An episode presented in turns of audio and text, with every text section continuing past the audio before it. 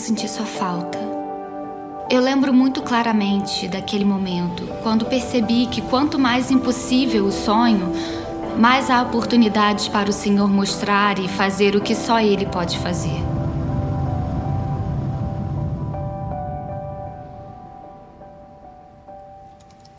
Eu estudava jornalismo e, durante todo o tempo na universidade, estava mais interessada em questões de justiça social. E eu pensava, bom, eu sei como poderia fazer isso, já ouviram falar em Nick Christoph? Jornalismo, uma justiça social, aqui vamos nós. Então parece que quando você tem 22 anos, nunca viajou e nunca teve um emprego de verdade no jornalismo, o New York Times não fica muito interessado em contratá-lo para viajar pelo mundo e contar essas histórias. Na verdade, eu não tinha nenhuma ideia sobre como o mundo funcionava. Mas o Senhor colocou alguma coisa no meu coração. Senti esse chamado e por isso decidi comprar uma passagem só de ida para Uganda.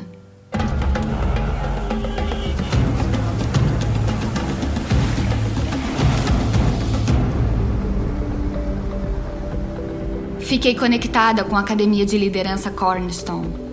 Este incrível programa de preparação para a faculdade de dois anos para as jovens mais brilhantes do país. O lugar de onde vieram e o que elas tiveram que superar apenas para estar aqui nessa escola me impressionou e me desafiou. Estas jovens estavam enfrentando essa lacuna de nove meses entre o ensino médio e a universidade. Na aldeia, enfrentaram a incrível quantidade de pressão social para se casarem, terem filhos e não continuarem no caminho educacional e também a realidade de que não conseguiam emprego para pagar pela universidade. Toda essa energia para se tornarem promotoras de mudança e líderes em Uganda podia realmente se dissipar. De repente, esses enormes problemas de justiça social se transformaram em 25 rostos de um problema muito específico. Eu sabia que precisávamos criar empregos. Um dos meus amigos lá de onde eu venho sugeriu: que tal aquelas sandálias modernas com fitas que você fazia na faculdade que todos adoravam? Então eu fui para a escola e contratei três jovens, Mary, Mercy e Rebecca, e mostrei como fazer as sandálias. E eu disse: se vocês fizerem estas sandálias nos próximos nove meses, prometo que irão para a universidade no outono. Alguns meses depois, eu voltei para os Estados Unidos e comecei a vender as sandálias na traseira do meu carro. No final daquele verão, tínhamos vendido sandálias o suficiente para levar a Mary, a Mercy e a Rebecca para a universidade.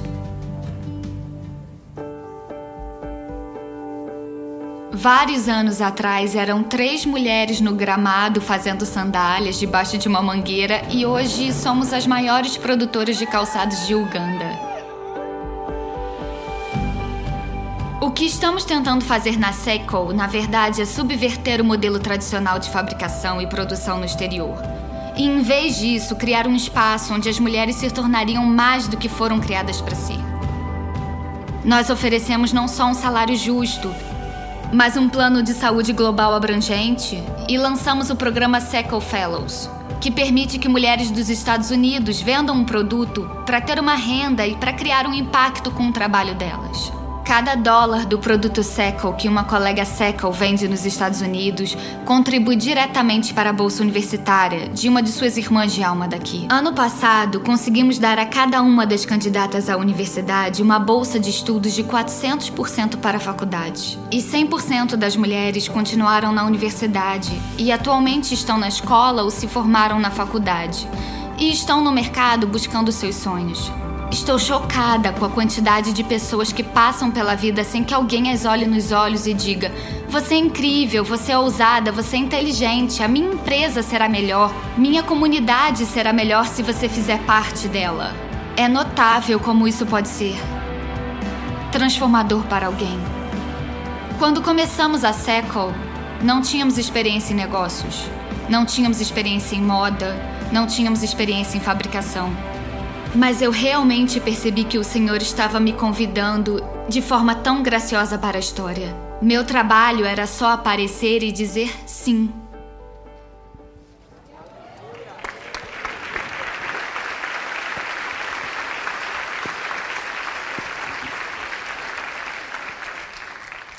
Eu ouvi essa moça no summit lá em Chicago.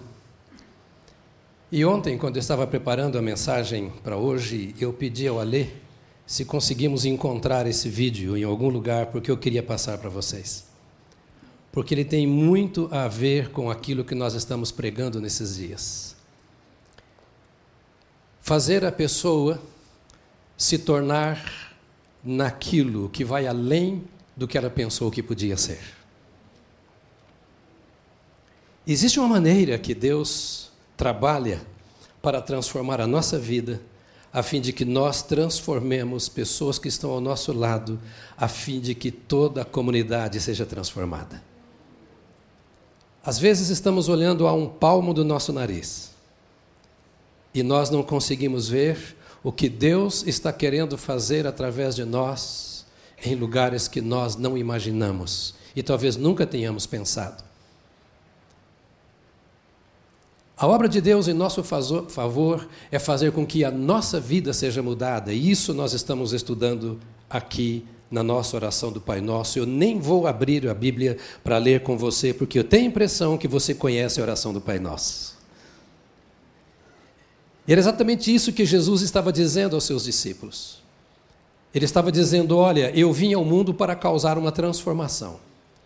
Eu vim começando a transformar vidas para que vidas transformem famílias, para que famílias transformem comunidades. E às vezes nós deixamos de fazer aquilo que Deus propõe para que nós façamos, porque nós achamos que precisamos de muita coisa. Essa moça não precisava de uma faculdade para fazer sandálias. E ela não precisava ser velha, porque ela tinha 22 anos apenas para deixar o seu país e fazer alguma coisa aparentemente inimaginável. A história não termina aqui, tem muita coisa da história que um outro dia talvez você pode ouvir. Essa moça precisava apenas ouvir uma voz que mudasse o seu propósito de vida, que lhe desse direção clara, e lhe desse convicção de que realmente ele estava com ela nessa nova proposta de vida. E ela diz ali que ela foi fazer isso porque ela sentiu um chamado do Senhor. E o chamado faz toda a diferença. Um chamado não é apenas ouvir uma voz. Um chamado não é apenas saber de uma necessidade e torcer para que aquela necessidade seja, seja suprida. Um chamado não é apenas desejar. Um chamado é ouvir uma voz que muda o destino da minha vida. Chamado é de fato permitir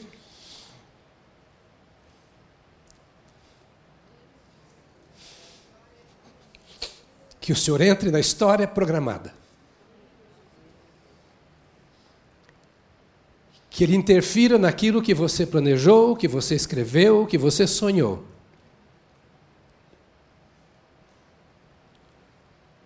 Que coloque talvez de lado aquilo para o que você se preparou a vida toda e pagou caro em todos os sentidos para isso.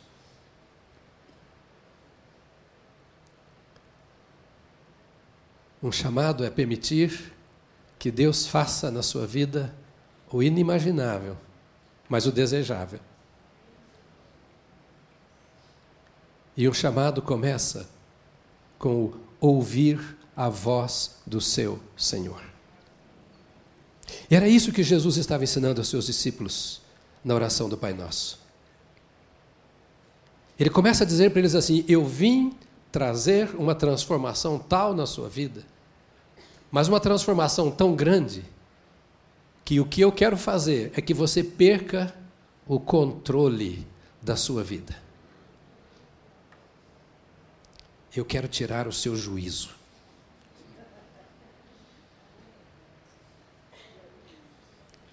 Você tem juízo demais. Você planeja demais. Você sonha demais. Você fez um planejamento estratégico para a sua vida. Está trabalhando dia a dia para que todas as coisas que você planejou aconteçam. E Jesus está dizendo a você: eu vim detonar isso tudo. E você fez bem em ter sonhado, em ter se preparado, em ter estudado, porque eu quero gente de todo jeito, mas eu quero mais. é que você ouça a minha voz. Eu vim para que você tenha um relacionamento pessoal com o seu pai. O seu pai vai dizer se você aproveita a faculdade ou se você vai fazer sandálias. Se você vai viver na sua cidade ou se você vai para um outro país. O seu pai vai dizer se você vai continuar nessa empresa ou se você vai perder o emprego para trabalhar numa coisa que você nunca imaginou. O seu pai vai dizer se você vai permanecer casado ou se ele vai levar o seu cônjuge. O seu pai vai dizer, o seu pai vai dizer, o seu pai vai dizer o que você talvez nem queira ouvir, mas você vai se alegrar se ouvir o seu pai dizer. Eu vim dizer para você, Jesus está dizendo aos apóstolos, e a mim você, eu vim dizer a você que o pai quer um relacionamento com você. E nesse relacionamento você experimentará o que você jamais experimentará em qualquer outro relacionamento. Ninguém, como nós cantamos aqui, pode fazer o que o Senhor faz. É só Ele quem dissipa trevas, é só Ele quem levanta o abatido, é só Ele quem dá ânimo ao desanimado, é só Ele quem cura o enfermo, é só Ele quem alegra o coração, é só Ele quem dá paz à vida, é só Ele quem instrui o espírito, é só Ele quem enche o meu espírito do seu Espírito Santo. O nosso negócio é o encontro verdadeiro de bate-papo com o Pai que está nos céus. Jesus apresenta não um planejamento, mas uma fotografia, dissemos nas bem-aventuranças, para os seus discípulos. Ele diz assim: Eu estou tirando os olhos de vocês do mundo. Eu não estou tirando vocês do mundo, mas eu estou tirando os olhos de vocês do mundo. Vocês vão continuar uma vida normal até que eu digo que aquilo não é mais normal para vocês. E à medida em que vocês permitirem que a minha vida entre na vida de vocês, vocês serão bem-aventurados. Bem-aventurados na medida em que a minha ventura, em que a minha felicidade for entrando nas diversas áreas da sua vida aquelas que você construiu, aquelas que outros construíram e aquelas que ainda não foram construídas. Eu estou chamando vocês, estava dizendo ele aos apóstolos, para uma dinâmica de vida, para um estilo de vida, para uma natureza de vida que vocês nunca viram.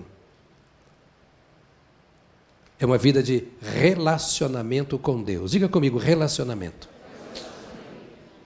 E relacionamento quer dizer que ele fala e você entende o que ele fala. Você fala e ele entende o que você fala. Ele não está chamando você para uma vida com Deus, de um Deus que está no céu sentado no seu trono, mas ele fala de um relacionamento com Deus que diz para você: Eu estou convosco todos os dias até a consumação dos séculos. O que nós precisamos nesses dias de tanta correria é parar para ouvir o que Deus está falando com cada um de nós.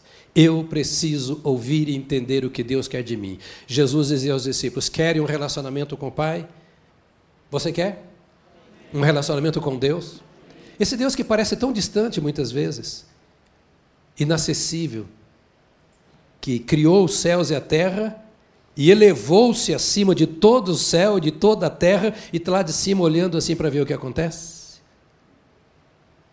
Você quer um relacionamento com esse Deus que está lá em cima, é preciso subir com Ele, nas asas do Espírito.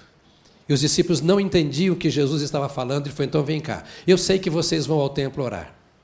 Eu sei que vocês fazem as suas orações, como eu e você fazemos as nossas orações.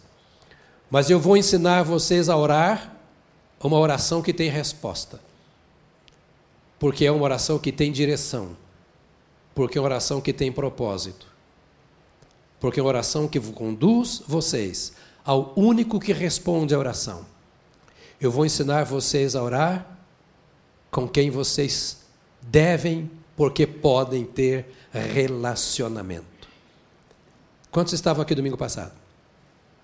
Se você ouviu e não colocou em prática, é hora de você se arrepender agora. Porque o chamado do Senhor Deus para aqueles homens eram: você vai orar para Deus como seu pai. Mas não é como o pai que você tem, que grita, que bate, que berra. que às vezes expulsa, que às vezes rejeita, que às vezes silencia diante de uma necessidade, que às vezes não tem o recurso que gostaria de ter para atender a sua necessidade. Um pai que sofre. Eu quero dizer que você tem um pai diante de quem você pode se aproximar e dizer: Pai nosso que está nos céus. Mas você vai fazer isso do seu quarto escuro. Você vai fazer a partir do lugar secreto do seu coração. Porque a oração começa no coração e não na mente. A oração é uma revelação do que eu sou, feita àquele que me conhece. Não uma conversa como eu a tenho com você, que me ouve, mas não sabe o que eu estou pensando enquanto falo. E que eu não sei o que você está pensando quando eu falo. A oração é a oração de alguém que não sabe o que dizer, mas diz àquele que sabe o que eu teria que ter dito. E sabe tanto, a Bíblia diz, que quando eu oro errado, o Espírito Santo faz o quê? Intercede por mim com gemidos inexprimíveis, porque eu não sei como orar, diz Paulo aos Romanos. Com isso, Paulo está dizendo aquilo que Jesus dizia. O seu Pai que está no céu sabe todas as coisas. Então não tente enganá-lo. Porque ele não vai ouvir a oração do enganador. O seu Pai que está no céu sabe quando você ora dizendo: Estou falando com o meu Pai, e não com um ente que me disseram que existe. Eu estou falando com aquele que me conhece antes mesmo que a palavra saia da minha boca. Eu estou falando com aquele que sonda o meu coração, que o perscruta, ou seja, que o vê no íntimo, no mais profundo. Eu estou falando com aquele que, embora veja e saiba tudo isso, me chama, como nós cantamos agora, de filho. Me chama de filho. Estou falando com o pai que me adotou Jesus está dizendo aos seus discípulos assim: é este o relacionamento que você terá com o Pai. E esse relacionamento você tem pela oração. Você sabe que o Pai existe, você ouviu que o Pai existe, e você acreditou que o Pai existe, e você entrou neste relacionamento com o Pai pela oração. Pastor, tem três, quatro, não sei, domingos que você vem falando sobre isso. E eu estou só na introdução, da introdução, da introdução, para dizer para você: você está fazendo o que você já ouviu? Nesta semana que você ouviu falar sobre o Pai, que o Pai te espera, independentemente da circunstância, independente da situação em que você se encontra. Um Pai que te conhece, que espera você no lugar oculto da sua vida, porque Ele está lá, Ele conhece, nada escapa ao conhecimento do Senhor. Quanto tempo você passou com o Pai? Nós cantamos aqui que na casa do Pai há um lugar para nós. E Jesus disse isso, é verdade. E vou preparar-vos lugar. E a pergunta que o Senhor Jesus nos faz nesta hora é: na casa do Pai há um lugar para você. E na sua casa há um lugar para o Pai? Quando eu falo da casa, é a partir do seu coração, daquilo que você é. A casa do Pai significa que o Pai está permitindo que eu, que aparentemente sou um estranho, por não ser mais estranho, porque Ele me chama de filho, tenho o direito de entrar em comunhão com o Pai, assentar-me à mesa com Ele e participar do seu banquete. É por isso que Jesus, lá em Apocalipse, no capítulo 3, no verso 20, ele diz assim: Eu estou à porta, não estou longe. Você fechou a porta e me deixou para fora? Você entrou em casa e pensou que a casa é sua? Só sua. Você mobiliou do jeito que quis, faz a comida que quer, anda do jeito que quer, porque você acha que a casa é sua. Por que, que você me pôs para fora? Será que eu não sou digno de me assentar com você? estou à porta e bato. Apocalipse 3:20. Se alguém ouvir a minha porta, a minha voz, e abrir a porta, eu entrarei em sua casa, banquetearei ou cearei com ele e ele comigo. Estranho. Para quem Jesus está falando isso? Para a Igreja Batista do Povo.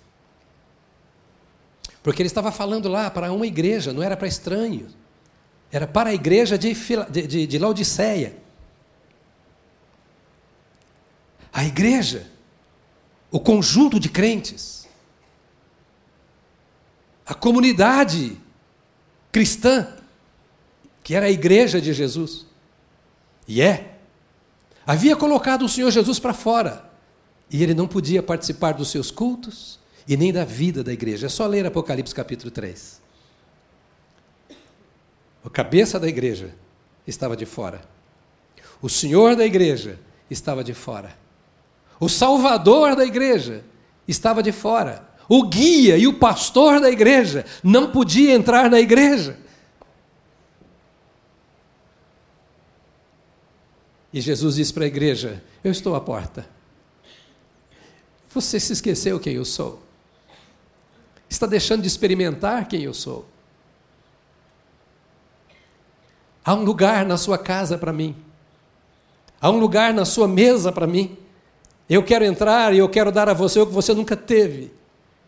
Eu quero banquetear com você de tal forma que você vai ver que nunca se alimentou desse alimento que eu tenho. Eu sou o pão vivo que desceu do céu.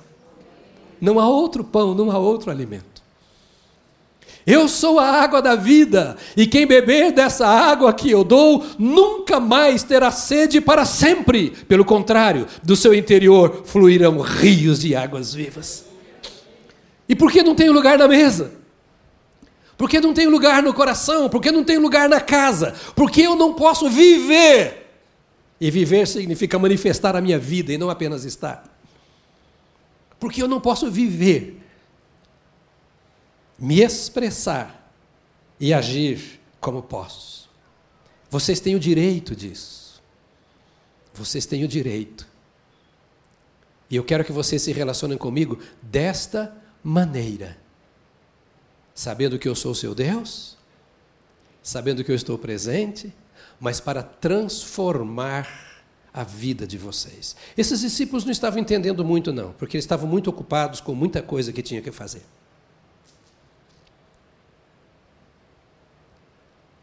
Mas Jesus precisava falar com eles. Porque o propósito de Jesus era transformar a vida daqueles homens. Como continua sendo o propósito de Jesus transformar a minha vida todos os dias, um dia após o outro dia. Olha que chance nós temos. Amanhã eu posso ser melhor do que hoje. Não porque eu posso em mim mesmo, mas porque Ele pode em mim. O objetivo de Jesus era levantar os olhos daqueles discípulos, porque andavam de cabeça baixa, sem esperança. Dizer assim: existe uma promessa que pode se cumprir, eu vou transformar vocês. Jesus nunca encontra alguém sem o propósito de mudar.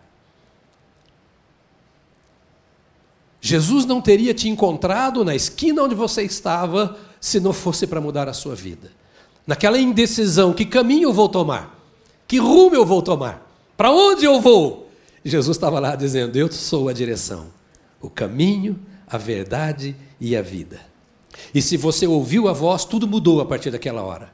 Ainda que você não tenha percebido, como aqueles discípulos, ainda não estavam entendendo muita coisa.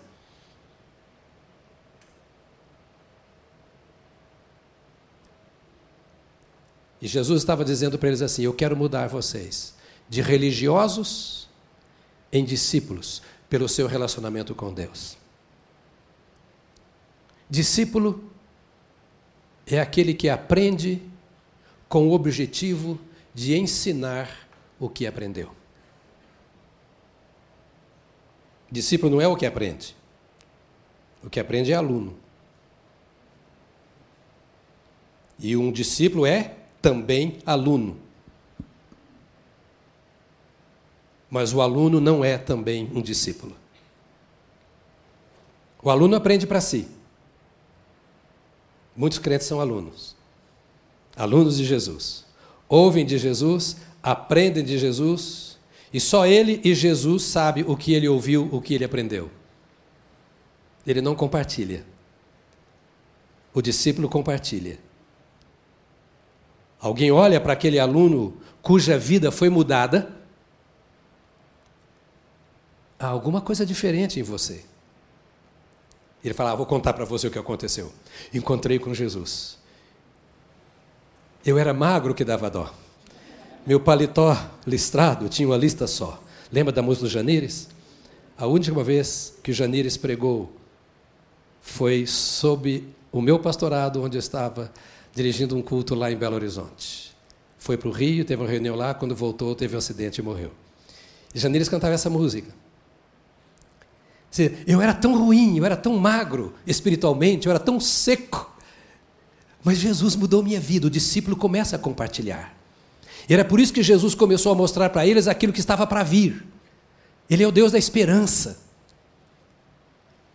Ele não está falando da minha realidade só. Ele está dizendo aquilo em que eu posso me transformar aquilo que Ele pode fazer da minha vida. Quando Ele falava de todas aquelas bem-aventuranças, Ele fala: Viu o que você está perdendo? Perdendo porque não me segue, perdendo porque não anda comigo. E eu vim chamar você para andar comigo e entrar nesse relacionamento com o Pai, porque você tem tudo isso à sua disposição uma vida nova, transformada, para receber do Pai o que todo filho tem por promessa e por direito. Então eu quero que você sente aqui, converse comigo hoje. Ele estava dizendo, porque eu vou transformar a vida de vocês. E vai ser transformada agora, eu quero dizer, pela oração. Vocês vão parar para conversar com o Pai. E vocês vão fazer isto de forma íntima. Vocês vão orar, em primeiro lugar, tendo um encontro com a pessoa do Pai. Se você acha que eu estou repetindo muito, quero que saiba que é a propósito. Porque a hora que eu vir você conversando com o pai para valer, publicamente, eu vou parar de falar desse negócio. Você já falou assim para o seu filho? Quantas vezes já te falei isso? E o filho continua na mesma? Quantas vezes o Espírito de Deus já te falou isso? Pai nosso que está nos céus. Entra contemplando o seu pai, não a sua necessidade. Entra curvado diante do seu pai e não diante dos seus problemas. Olha a grandeza, olha a glória, Olha o Pai triunfante que você tem, você tem. Olha aquele que venceu a morte, o inferno, o pecado, o mundo, o diabo, ressuscitou e está vivo, como você cantou agora de manhã, para dar a vida que ele conquistou para você no Calvário. Não olhe para a morte que te sufoca. Não olhe para o erro ou pecado que te oprime. Não olhe para as atrações que o mundo oferece. Não olhe para a sua cultura. Pare e ouça a voz do seu Senhor, como essa moça ouviu a voz do Senhor, e Ele vai direcionar você para o sucesso.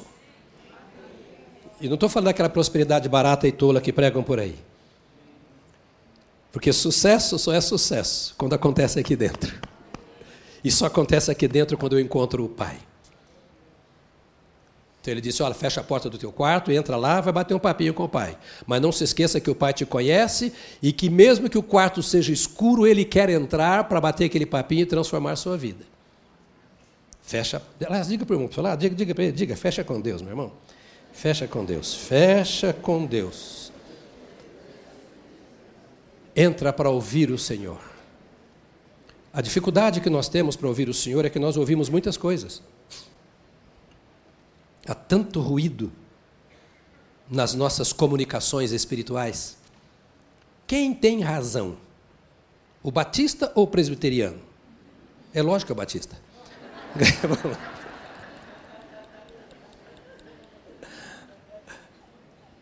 O pentecostal, o neopentecostal, o não pentecostal, o pré-pentecostal, o antipentecostal, o que mais que tem por aí que eu não sei mais? Quem é que tem razão? Nós ficamos com essa coisa. Quem é o homem de Deus? O diácono, o presbítero, o pastor, o apóstolo. Por que, que a gente não para com essas besteiras e não ouve aquele que quer falar conosco e está pronto a falar? Por que, que a gente perde tempo com tanta coisa errada que está acontecendo na nossa vida, na nossa família, na nossa igreja, no nosso mundo? Quando a Bíblia diz: Olhai para Ele e sereis salvos, vós, todos os termos de Israel. Não há salvação fora disso. E salvação, não estou falando apenas de salvação eterna. Eu estou falando salvação dessa solidão de muitos que já encontraram a vida eterna e estão vivendo como se não a tivessem. E o pior é isso: você não poder desfrutar ou não conseguir desfrutar do que é seu. E tudo isso acontece porque às vezes nós não conseguimos parar para dar ouvidos ao Senhor. Eu contei agora há poucas oito horas, foi de surpresa que me lembrei disso, embora seja recente. Sexta-feira eu fui fazer uma ressonância magnética. Há certa época na vida, que a idade vai chegando, você começa a ficar meio travado, né? Se levanta de manhã, parece que você estava dormindo numa cama de pregos, uns negócios assim esquisitos. Então a gente precisa começar a olhar. E eu fui fazer uma ressonância magnética. Foi sexta-feira agora, 8 horas da noite, lá no Hospital Samaritano. Cheguei mais cedo, era para 8 horas, sete e meia eu estava pronto, então já entrei sete e meia, me atenderam mais cedo. Entrei. Já fizeram a ressonância magnética? Aquela cama esquisita que você entra lá, põe uns negócios no ouvido para você não ouvir. Põe. Você ouve música gospel, você põe. Aí puseram aquele negócio lá, aí puseram a outra tapa-orelha, sei lá como é que chama lá, e eu deitei. E aí ele falou: Pronto, podemos começar, vamos começar, tá, tudo bem. Começa agora. E eu fui prestando atenção naquele negócio. É assim que faz? Uma música gostosa, né? Eu não sei quantos minutos depois, eu acordei com o cara. Você deve estar com sono atrasado, né? Eu dormi fazendo ressonância magnética. Que mau gosto. Que desprezo a quem estava cuidando de mim. Aquele barulho terrível que faz no ouvido o tempo todo. Eu dormi, apaguei um pouco segundo, sei lá. Cansaço, sono atrasado. O espírito é assim.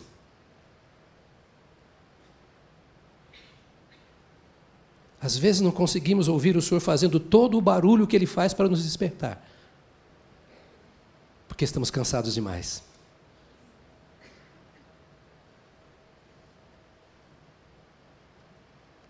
ele toca a sua trombeta.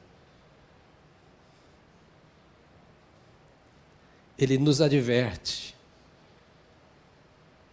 Ele está fazendo todo o exame necessário e ele quer que nós acompanhemos a sua obra em nossa vida. Há segredos de Deus. Há mistérios a serem revelados. A vida com o Senhor não é essa vidinha. E porque tem muita coisa fazendo barulho nos nossos ouvidos, nós não conseguimos acordar, e como nós não acordamos para ouvir a voz do Senhor, as coisas novas não acontecem. Porque é tudo muito bom quando estamos no templo, no PG, numa vigília, num jejum, mas depois cai tudo na rotina. Ei, aqueles homens eram exatamente igual a mim e a você. Eles não eram diferentes. Vou dar só um exemplo lá na frente, já na última hora de Jesus, depois de Jesus ter feito tanto barulho no ouvido deles, tanto milagre, tanto sinal, tanta mensagem, tanto movimento. Agora era a hora da cruz. O que aconteceu com Pedro, Tiago e João no Getsemane? Dormiram. Pedro, Tiago e João, os mais íntimos de Jesus.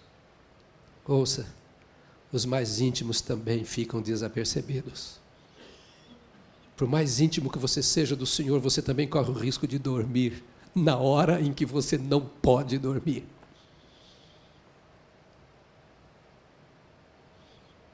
Discípulo é aquele que ouve com o objetivo de ensinar o que ouviu. É o que Jesus falou em Mateus, no capítulo 28, versos 18 a 20. Isso, toda autoridade me foi dada no céu e na terra. Portanto, já que, considerando que eu tenho essa autoridade, vocês são os meus seguidores, ide por todo mundo e pregai o evangelho a toda criatura. Eu estou falando com a autoridade que eu tenho sobre vocês, porque vocês são meus discípulos e não apenas alunos. Vocês são os discípulos porque vocês ouvem para ensinar. E porque vocês aprenderam a entrar em relacionamento com o Pai. E o que vocês vão ensinar é aquilo que vocês têm ouvido de mim a respeito do Pai. Porque o mundo não conhece o Pai. Vocês conhecem o Pai.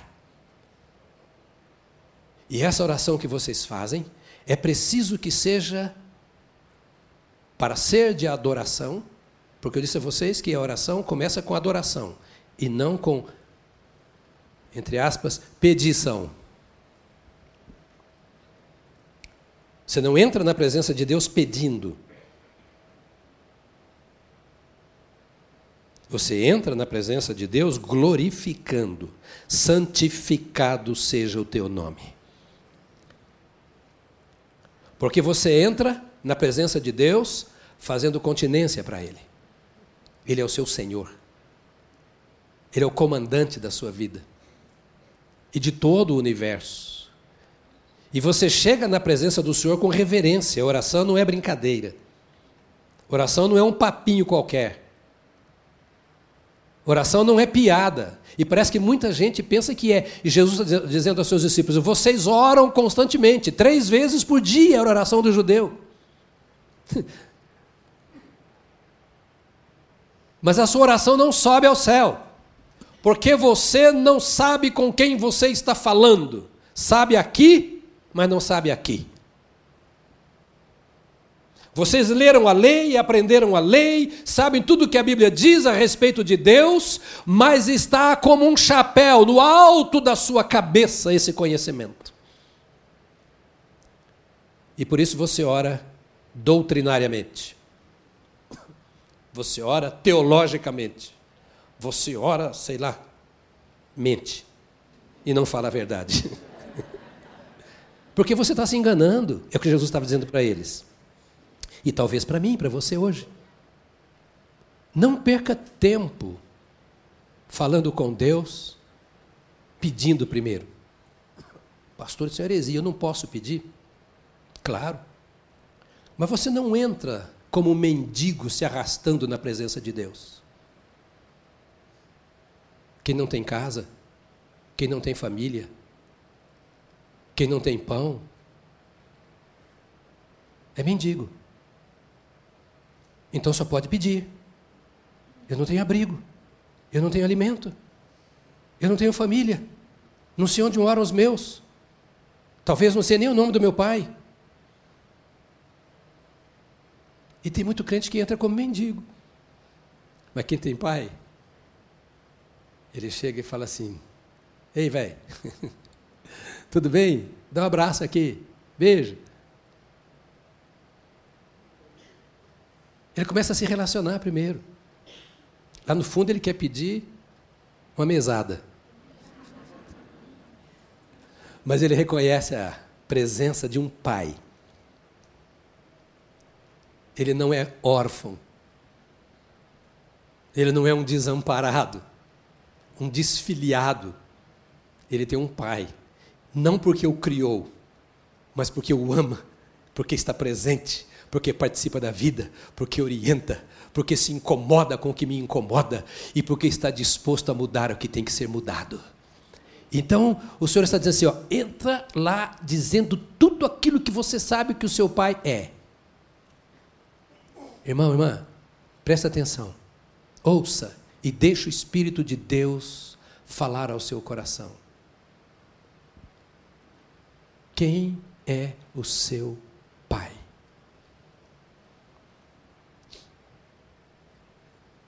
Qual é o caráter do seu pai? Se Deus é o seu pai, você sabe quem é Deus?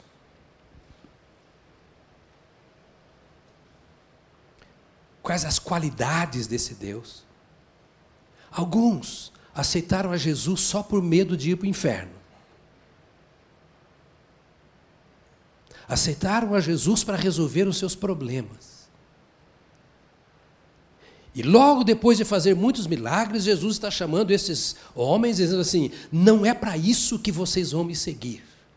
Vocês vão me seguir para que vocês sejam transformados em meus discípulos, ou seja, serem meus alunos para aprender os meus ensinos, se identificar comigo, com aquilo que eu ensino e sair por aí como um doido, treslocado, ensinando a todo mundo o que você aprendeu de mim, porque o mundo está aprendendo aquilo que o diabo tem para ensinar. E vocês são o sal da terra e a luz do mundo para dissipar as trevas. Estou chamando vocês para mim, para esse relacionamento de confiança com o Pai. Se você não conhece o seu Pai, você não pode confiar nele.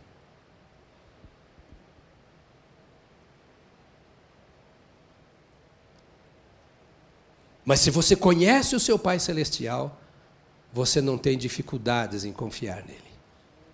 Para nada para o seu presente e para o seu futuro. Se você sabe que o seu Pai é a verdade, e ele diz que aquele que está em Cristo está salvo, se você sabe que esse seu Pai é a verdade e disse isso, e você está em Cristo, você não tem dúvida da sua salvação, porque está duvidando de Deus. Se você sabe que o seu pai é a verdade e você ora em verdade, em comunhão com o seu pai, você não tem dúvida de que o pai está ouvindo a sua oração e vai responder, ainda que seja no último dia da sua vida, porque você conhece o seu pai. Você estende a mão para ele te amparar. E você come da mão do seu pai e vive da mão do seu pai. E você sabe que não é o seu patrão que paga o seu salário, porque você serve ao seu pai.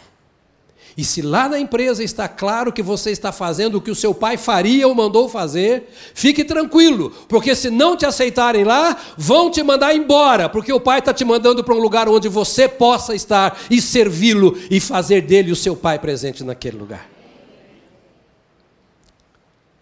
Jesus está dizendo a eles: Olha, Pai nosso que estás nos céus Estou falando contigo porque tu és o meu Pai e eu creio em ti. Às vezes o crente precisa dar uma parada para pensar nisso.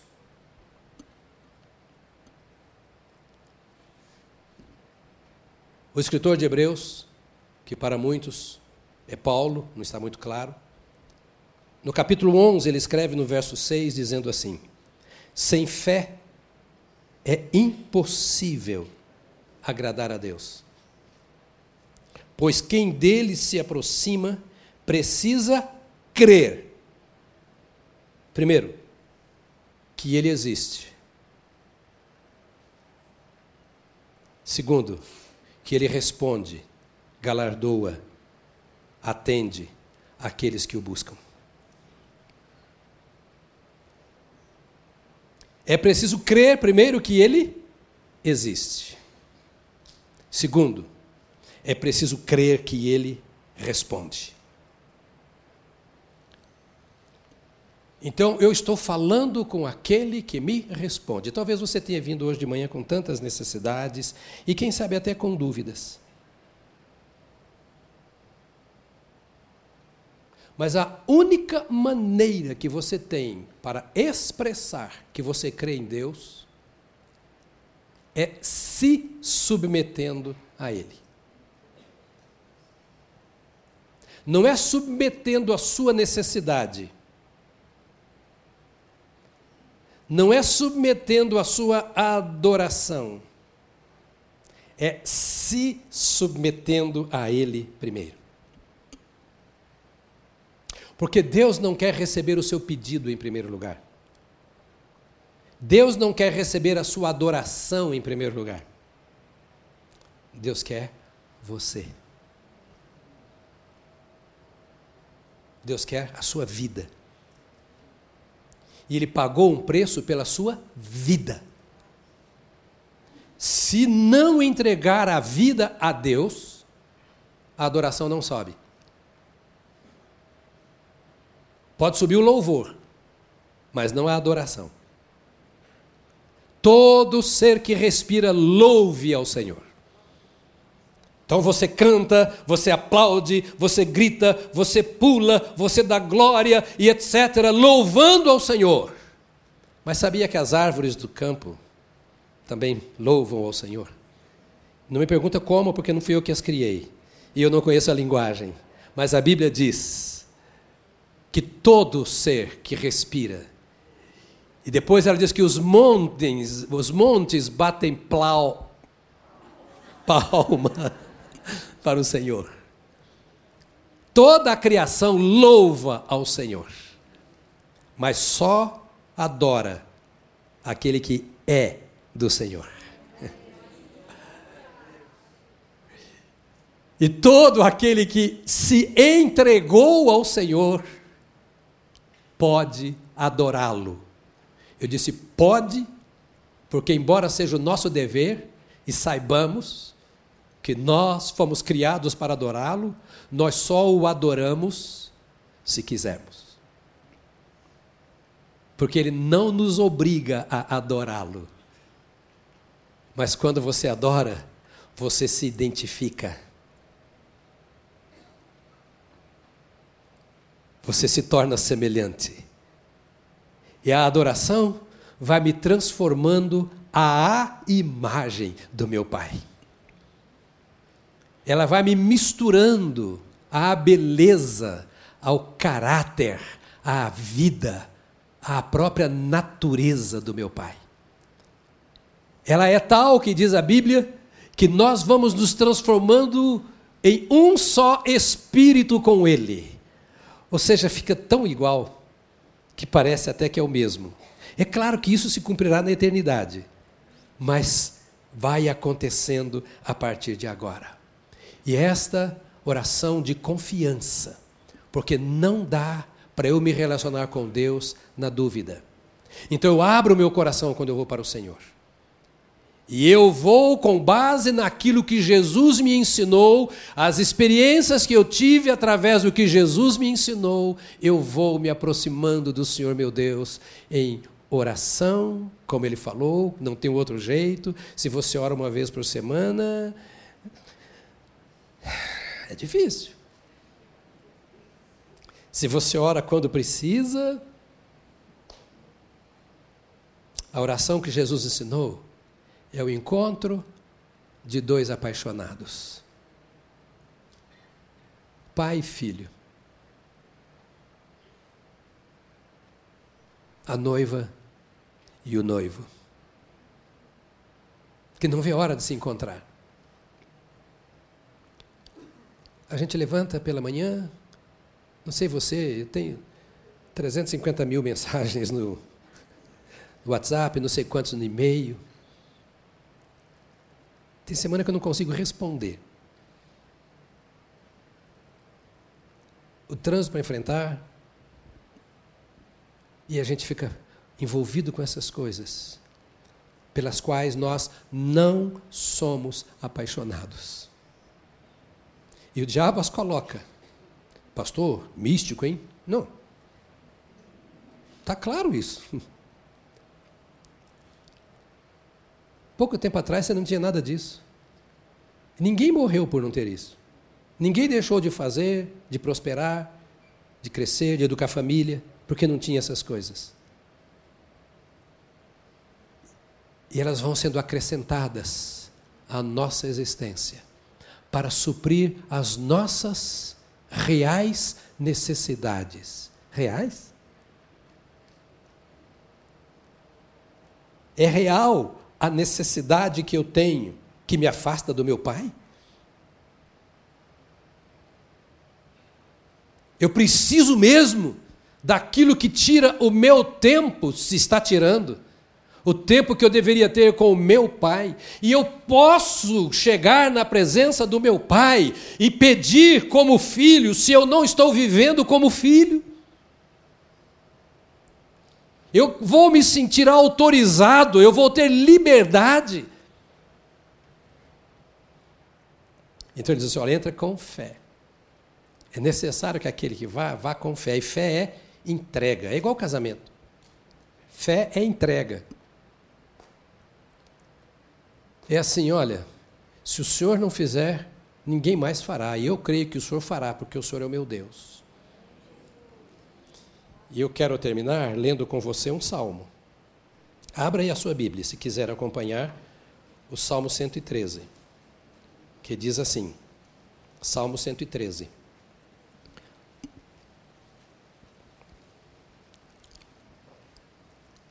Você adorou, adorou, agora olha aqui o salmo diz. É um salmo de louvor. O título desse salmo é O Senhor, o maior e mais digno objeto de louvor. É o título dele. Aleluia. Louvai, servos do Senhor. Louvai o nome do Senhor. Bendito seja o nome do Senhor, agora e para sempre. Do nascimento do sol até o ocaso, louvado seja o nome do Senhor. Excelso é o Senhor acima de todas as nações, e a sua glória acima dos céus. Quem há semelhante ao Senhor nosso Deus? cujo trono está nas alturas, que se inclina para ver o que se passa no céu e sobre a terra. Ele ergue do pó o desvalido e do monturo o necessitado, para o assentar ao lado dos príncipes, sim, com os príncipes do seu povo. Fez, faz que a mulher estéril viva em família e seja alegre, mãe de filhos. Aleluia. Eu li só para você ver o que é oração de louvor, ou louvor na oração. Ao invés de ficar se identificando com aqueles salmos de lamentações, porque quando você está bem down, é, aí você vai para eles, né? Deus meu, Deus meu, por que me desamparaste? Você já está morrendo, cara. Vai dar um negócio que dá uma injeção em você aí. Dos 150 salmos, dois terços são salmos de lamentações. Dá para ver como o crente sofre? Um terço é de louvor, de exaltação. Vai para esses. Vai para esses. Louve ao Senhor. Para de reclamar ser rabugento. Não pode falar essas coisas aqui não, né? Pare de olhar para o céu e ficar, ó oh, dia, ó oh, céus, ó oh, terra, ó oh, hiena. Faça como o salmista, tome a palavra de Deus, levante os seus braços, grite em plena voz: Louvado seja o nome do Senhor!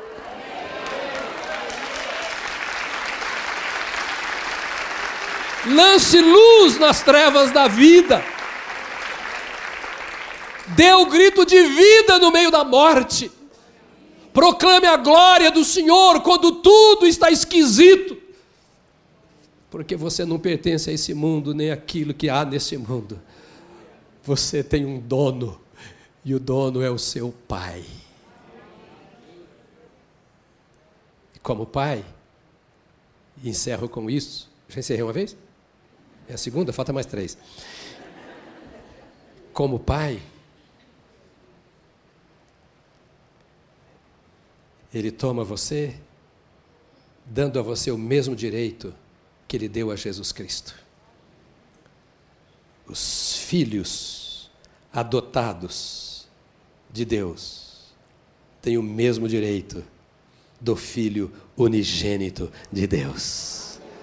Tudo que é de Jesus é meu, é seu. Jesus pagou para conquistar isso em meu favor e em seu favor.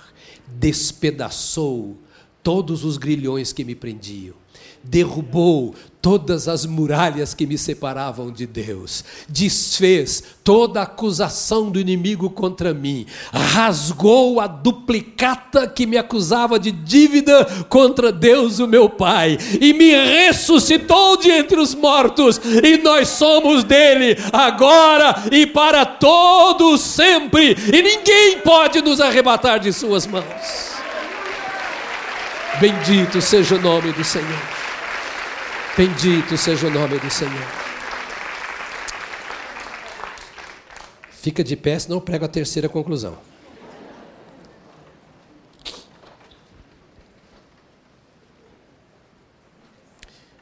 Eu tenho compartilhado com você nesses dias. A gente vai orar já para terminar. Mas eu tenho compartilhado com você nesses dias aquilo que eu entendo, e se eu estiver errado, você pode me ajudar que foi o que Jesus compartilhou antes de declarar que a sua igreja tinha nascido. Ele compartilhou isso com homens que ainda não o conheciam. Ouça, essa promessa foi feita para pessoas que de fato ainda não tinham nascido de novo. Era o começo da caminhada de Jesus. E os mais curiosos por terem visto as obras de Jesus se aproximaram dele e ele falou: Vou transformar vocês em meus discípulos. Então eu vou dar assim só um flash daquilo que vocês podem ter. É assim que eu vou mudar a vida de vocês. Hoje, se você recebeu a Jesus, você tem o que aqueles homens não tinham você tem o Espírito Santo, que ainda não havia sido derramado. Se eles podiam entender e ouvir isso e colocar em prática, nós somos, me permita o termo um pouco pesado, mas para você entender, indesculpáveis se nós não colocarmos isso em prática. Eles seguiram a Jesus sem conhecê-lo. Mas se você recebeu a Jesus, você o conhece. É impossível ser salvo sem saber que é. Impossível. Seria como eu ter dúvidas de que estou vivo. Ninguém precisa me beliscar para saber se eu estou vivo. Eu sei que estou. Se você nasceu de novo, você sabe. Se você não sabe, vigia.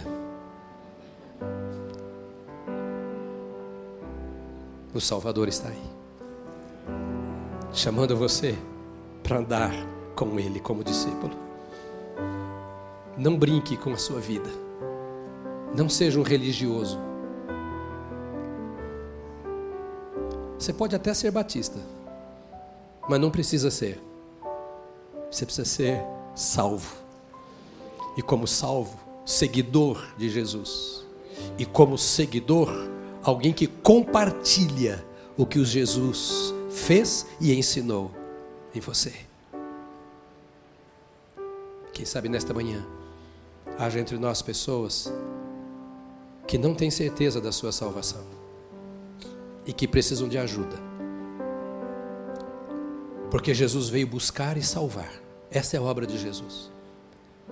Ele cura, ele liberta, ele faz tanta coisa que não dá tempo de falar. Mas tudo isso só para você saber que é Ele quem salva. Deus o enviou para que todo aquele que nele crê seja salvo. E o primeiro e mais profundo aspecto da salvação é a vida eterna.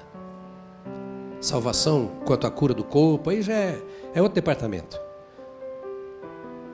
Mas Ele quer a sua alma. Ouça, Jesus não quer um pedacinho de você. Ele não quer seu cântico, se você não é dele. Jesus quer você. E quando ele entra em sua vida, ele muda a sua vida. Se você está na igreja e continua com aqueles mimimi do mundo, vem para Jesus. Já foi batizado, mas está vivendo na mesma vidinha de pecado. Me permitam, de safadeza.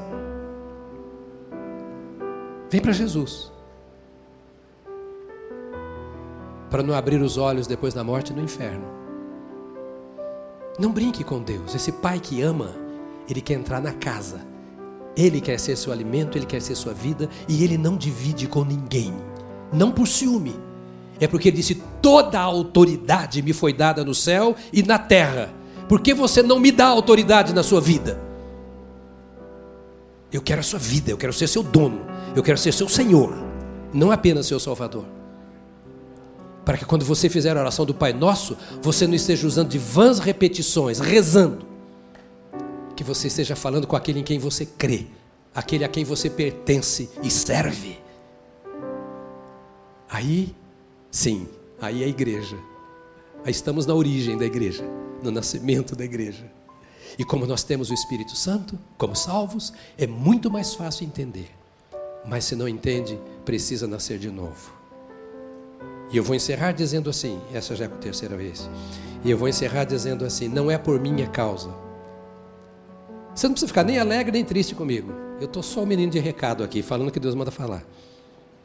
A questão é com Ele, é entre você e Ele. Jesus chamou para o seu relacionamento pessoal com Deus. Eu tenho o meu que não é melhor, nem pior, é o meu relacionamento com Deus. E você deve olhar assim agora e responder a esta pergunta: Eu tenho um relacionamento com Deus? Conheço meu Pai? Falo com Ele em oração? Conheço a ponto de adorá-lo, de louvá-lo com consciência? Se não, esta é a hora de você vir para o Pai.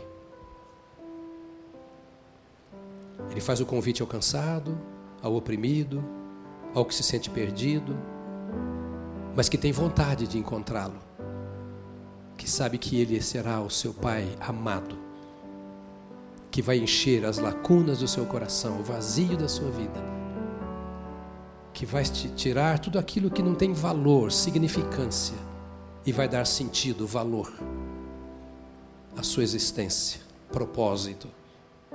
É só isso. É só isso. Oh, diz a Bíblia, vede com quanto amor nos tem concedido o Pai, que não merecemos. Eu quero que você feche os seus olhos.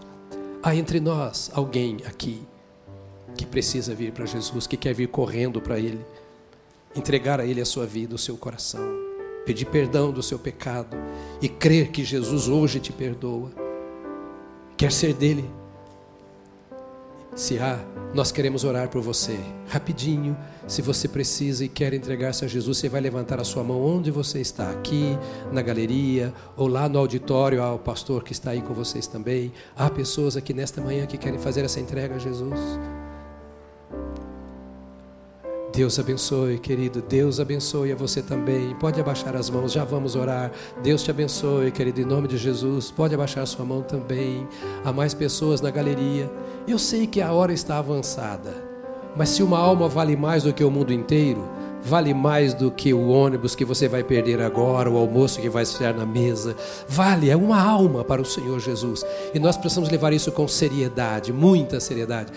Eu vou pedir a vocês que levantaram as mãos, ou se você não levantou a mão e quer fazer a entrega da sua vida a Jesus, veio reconciliar-se com Ele, vem aqui agora, rapidinho para a gente orar. Deixa o seu lugar, porque é uma hora de nós fazermos aquilo que Jesus, isso, pode vir, fazermos aquilo que Jesus ensinou a fazer, acolher para conduzir você na sua caminhada com Jesus Cristo. Talvez você queira se reconciliar com Cristo agora. É hora de vir, você está na galeria, vem também, porque nós queremos tomar a sua vida. Você vale muito. Você vale muito. Jesus deu a vida por você, porque você vale isso para Ele. Sabe, às vezes o diabo fica pondo na sua cabeça que você não vale nada. Vale sim, se não valesse, Jesus não morreria por você. Você vale, e Ele quer fazer com que a sua vida tenha maior valor e utilidade nas mãos dEle. Eu vou pedir à igreja que estenda as suas mãos para cá. Se alguém estiver vindo, pode continuar vindo, porque nós vamos orar por estas pessoas. Repita comigo, por favor, assim: Senhor Deus, o Senhor vê o meu coração eu abro diante de ti. Entra no meu coração, limpa-o, dissipa a treva, traz-me a paz, a comunhão com o Senhor. Ensina-me a viver conforme a vida que o Senhor me oferece em Jesus. Perdoa os meus pecados, transforma-me em uma pessoa cheia do teu Espírito Santo, para o louvor da tua glória. Senhor, que o teu nome seja derramado sobre essas pessoas. Que em nome do Senhor Jesus, em nome do Senhor Jesus, sejam desfeitos os males, aniquilada a separação que havia entre eles e o Senhor, desfeito todo espírito ou poder de incredulidade Ó oh Deus, que em nome de Jesus cadeias caiam, que haja libertação nesta hora, que os olhos sejam abertos, o coração sensibilizado e que a tua presença de fato seja experimentada por estas pessoas. Nós as colocamos sob teus cuidados para que sejam salvas em Cristo Jesus, em nome dele. Amém. Amém. Amém. Amém. Aleluia. Aleluia. Eu vou pedir a vocês, queremos dar uma Bíblia para vocês e orar por vocês. Então, rapidinho, ali está o irmão Serginho. Vocês vão acompanhá-lo, porque eles vão ajudar vocês nisso. Quero dar uma Bíblia para você ler a Bíblia, Bíblia e orar. Por gentileza, queira caminhar. Meu irmão, minha irmã, sem fechar o corredor que eles vão passar, dê a mão a quem está ao seu lado. Isso. E para o da esquerda e da direita, que você está segurando a mão, diga para ele assim: pense nisso. Pense nisso. Pense nisso. Ore ao Senhor agora para nós encerrarmos. Feche os seus olhos. Tanto tempo, Senhor, na tua casa hoje. E nós nos lembramos a tua palavra que diz que vale mais um dia na tua casa do que mil dias em outros lugares quaisquer. Que este tempo aqui seja tenha sido transformador para o nosso coração.